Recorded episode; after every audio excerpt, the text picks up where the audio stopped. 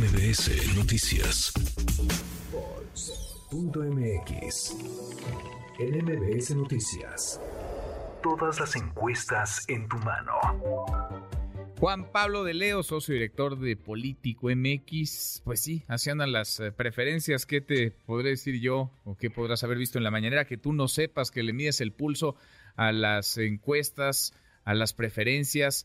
A los movimientos en el tablero de cada la próxima elección presidencial. Querido Juan Pablo, ¿cómo estás?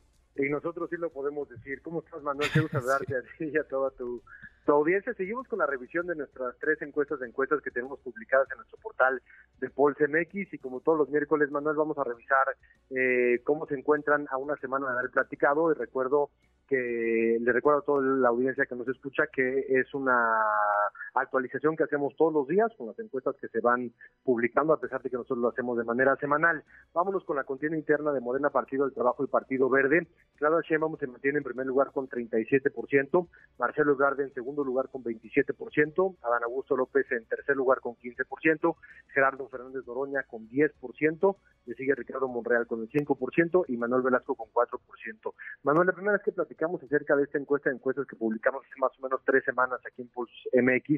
Eh, Claudia Sheinbaum le llevó una ventaja de siete puntos en la intención de voto a Claudia Sheinbaum. Es una ventaja que hoy se amplía a diez puntos. Hemos visto cómo a lo largo de los días fluctúa entre el 8, 9 y 10%, pero es uno de los momentos en los que más se ha logrado despegar Claudia Sheinbaum de Marcelo Ebrard con estos 10 puntos, que es lo máximo que ha marcado de diferencia nuestra encuesta encuestas en la contienda interna de Morena. Interesantísimo, interesante Juan Pablo, porque lo hemos conversado en otras ocasiones, parece este proceso el de Morena diseñado para que no suceda gran cosa, ¿no? Con esta posibilidad eh, nula de debatir, de contrastar ideas, pues parece que quien va arriba administra su ventaja y sigue arriba. Claudia Sheinbaum sí se le ha pegado un poquito Marcelo Ebrard, pero sigue arriba la ex jefa de gobierno. Es correcto, y, es, y, es, y son posiciones que se han movido muy poco, únicamente diría lo destacado son el 3% de Manuel Velasco que no estaba siendo medido y al momento de ser medido le dan 4%. En algún momento Fernández Noroña tuvo un impulso importante, pero fuera de, esos dos casos que son mínimos y que no han afectado la posición de los aspirantes, prácticamente no se no se ha movido. Vámonos con la contienda interna de la oposición. ¿Todavía, ¿Todavía hay contienda en la, en la oposición, Juan Pablo?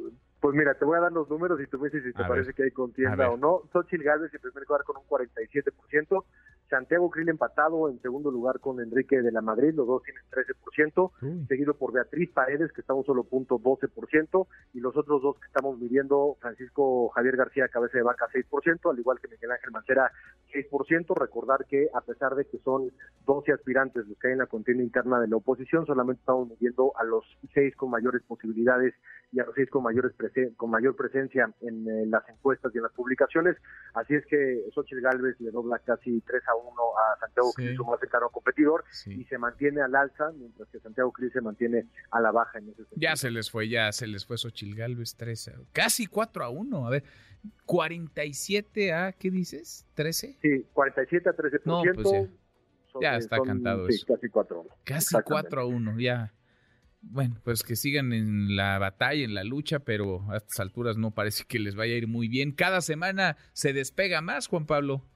Y queda muy poco tiempo, Manuel. Hay que recordar que a principios de septiembre la oposición va a decidir a su candidato, al igual que Morena, antes la oposición que Morena. La particularidad que tendrá esta contienda interna de la oposición es que tendrán algunos enfrentamientos, algunos foros, algunos debates, aunque no quieran decir debates, pero son debates y vamos a ver si de alguna manera eso puede cambiar el momento, pero parecería muy, muy complicado que Xochitl Gálvez perdieran una ventaja que lleva ganando a lo largo de las últimas tres semanas de manera evidente. Qué fenómeno, como en tan poco tiempo, en tres semanas, menos de un mes, despuntó como despuntó y les va ganando y de calle en la contienda interna y en el frente, pues ella va a estar en la boleta electoral en 2024 seguramente. Querido Juan Pablo, qué gusto escucharte como siempre, gracias. Manuel, al contrario, gracias a ti por el espacio y seguimos en contacto. Abrazo. Redes sociales para que siga en contacto: Twitter, Facebook y TikTok. M. López San Martín.